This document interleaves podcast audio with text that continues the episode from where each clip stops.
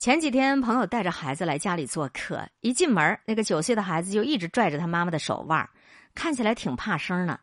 他妈妈一直催促他向我问好，小孩被催了好几次，就怯生生的叫了一声“阿姨好”。过不了多久，就一个人躲在角落里，默默的去翻他的儿童故事书了。我那朋友就一脸抱歉又担忧的解释：“哎，没办法，咱家孩子太内向了，你多包涵啊。”我笑了一笑，表示理解。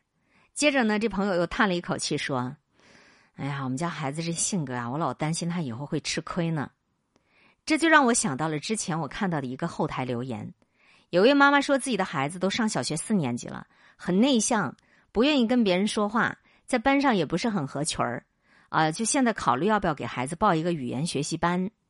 相信很多家长也都有这样的烦恼，觉得自己的孩子内向，不愿意跟人打交道是不好的。总是希望通过一些办法让他们变得更善于社交、更开朗活泼、更讨人喜欢。还有些家长甚至认为孩子内向是性格有缺陷，容易被冷落、被排挤，在社会交际上容易吃亏。其实，内向外向就跟男女的性别一样，它并没有优劣之分呢。今天我们就一起来学习一下啊！本真图书推送的毁掉一个孩子最好的方向。毁掉一个孩子最好的办法就是你逼着他去外向。外向的孩子活泼，内向的孩子沉静，各有各的可爱之处。你为什么要去逼他呢？内向不是病，逼着孩子改的家长才最要命，才最有病。和大家一起分享这样的一个育儿观，哎，分享这样的一个认知能力。我们说我们自己的认知能力能给我们带来很多很多的这个不一样。内向，它其实是一个孩子的性格，它不是缺陷。如果说内向一直被默认为是人格缺陷，那同样内向不合群的人都被当成异类了。可是内向真的就一文不值吗？卡尔荣格在一九二一年的心理类型学当中提出了外向和内向的概念。有两种性格，它没有优劣之分，区别就在于获取能量的方向不一样。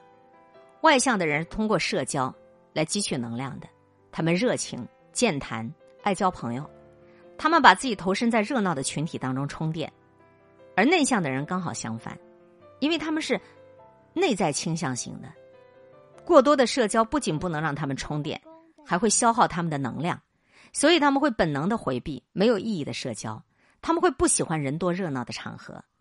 就比如，比起吵吵闹闹的幼儿园，内向的孩子更喜欢在熟悉的家里独自一个人跟玩具作伴。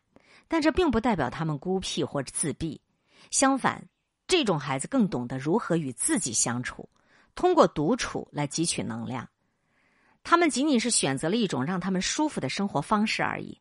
所以，当家长的根本就不用担心孩子过于孤独，他自有自己的一方天地。所以，内向啊，外向啊，只是一个人的心理状态，没有说谁好谁不好。内向的人根本就不是异类。所以，你当家长的不要因为你的偏见，一直标榜外向的优势，而忽略了内在性格也有一种独特的力量。性格的好和坏，一般都是由话语权掌握者定义的。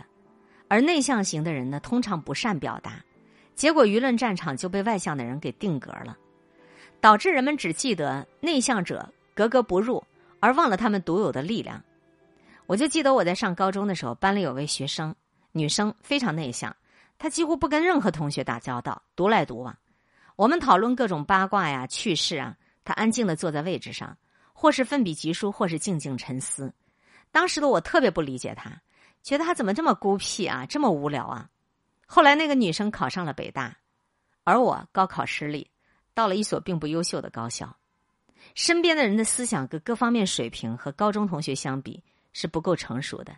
价值观的种种相悖，使我们并不能互相理解。于是，我也变得像那个女生一样，不爱跟周围人交流了。当他们在聊八卦，我奋笔疾书，默默的蓄自己的能量。终于，我也理解了他。那时候的他，就像一匹孤独的狼，只有羊群才会结伴，野兽都是独行的。心理学有一个现象叫羊群效应，意思是你习惯了随大流。就会丧失自己的判断，成了集体意志的奴隶者。外向的合群者往往为了跟随大众所同意的，默认牺牲掉自己的意见，甚至不独立思考所做的事情的意义。慢慢的就沦为平庸的乌合之众。有数据显示啊，世界上百分之七十以上的成功者，其实都是性格内向的人。爱因斯坦、比尔盖茨、村上春树、三毛，都是内向性格的人。正因为内向，他们本能的对于内心世界更感兴趣，他们喜爱独处，喜爱思考，拥有安静的力量。他们有常人所不能够企及的专注力，有一以贯之的执行力。一个人，他们也能活成一支队伍。有时候，内向的力量是超乎想象的。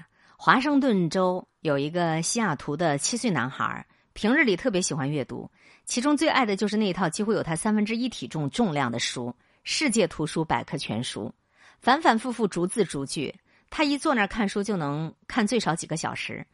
长大一点，他经常一个人待在他们家的地下车库，专心捣鼓他自己的事，连妈妈叫他吃饭，他也不予理会。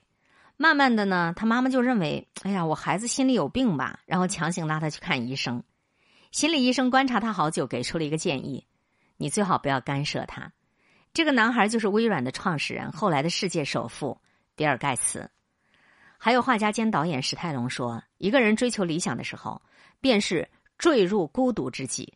内向天然的孤独和安静，就像一把利器，能够让人摒弃一切的干扰和诱惑，沉浸在一件事情当中。”作家三毛也是寡言少语的人。他念书的时候，在班里从来不跟其他同学打交道，也没有朋友，我行我素。对于他来说，最幸福的事就是低头捡破烂儿，逃课看书，在破烂中发现宝贝，在阅读中洞悉美好。最后，内向没有妨碍他拥有丰富的世界，反而赋予了他细腻的情感、强大的同情能力，创作出了传世的著作。不过这儿我想多说几句啊，三毛的确是后来啊，他的这个。性格出了一点问题，所以他才会选择那样的一种离开世界的方式，这个是不值当学习的啊。心理学家米哈里奇克森特米哈伊，他在一九九零年到一九九五之间做过一项研究，研究对象就是九十一个在艺术界、科学界、商业和政治领域表现特别卓越的创造力的人。他们当中很多人在青春期阶段都处于社会的边缘，就是不合群儿。因为他们感兴趣的领域在同龄人眼里不可思议啊，也正因为如此，他们有更多的独处时间，深度思考，在自己感兴趣的领域里面遨游。所以，内向者啊，不只有沉默，还有在沉默当中他们的野蛮生长。如果说你家的孩子性格内向，你大可不必紧张，更不必担忧，因为内向同样是老天爷赐予的礼物，内向的人也可以取得瞩目的成就。美国有一项历时三十多年、针对社会精英的研究，内向性格的精英人才啊，这个对于外向性格的人来讲啊，他们的数量是三倍。而且内向者在创作、艺术、科研等领域都有着外向的人不具有的天赋。都说宁静生活的单调和孤独能够启发创意的思维啊，可有的家长呢，老是为了纠正孩子内向的性格。故意让孩子在众人面前去搞表演，其实这是特别要命的一种教育方式。这种特别要命的一种教育方式，也会抹杀和扭曲孩子的发展成长。放心大胆的给他们独处的空间吧，让他们能够以安静的方式和自己独处，和这个世界相处。说到底，尊重每一个孩子都是独一无二的个体。才是帮助孩子发展的最好的方法。内向的孩子，并不是跟世界格格不入，而是他们在以安静的方式改变世界的。我们要允许孩子的不一样，给他们内向的自由。就像村上春树所说的一句话：“不是所有鱼都会生活在同一片海里的哟。”今天会遇见什么人，会发生什么事，都有各种意想不到的可能性。分享传播有力量的文字，亲近感受真善美的观点和态度。空中和你相互勉励，保持微笑、淡定、从容的好心态。祝福有缘分在这里遇见的你，身体好，心情好。我是海林，欢迎来听，一切刚刚好。本节目由喜马拉雅独家播出。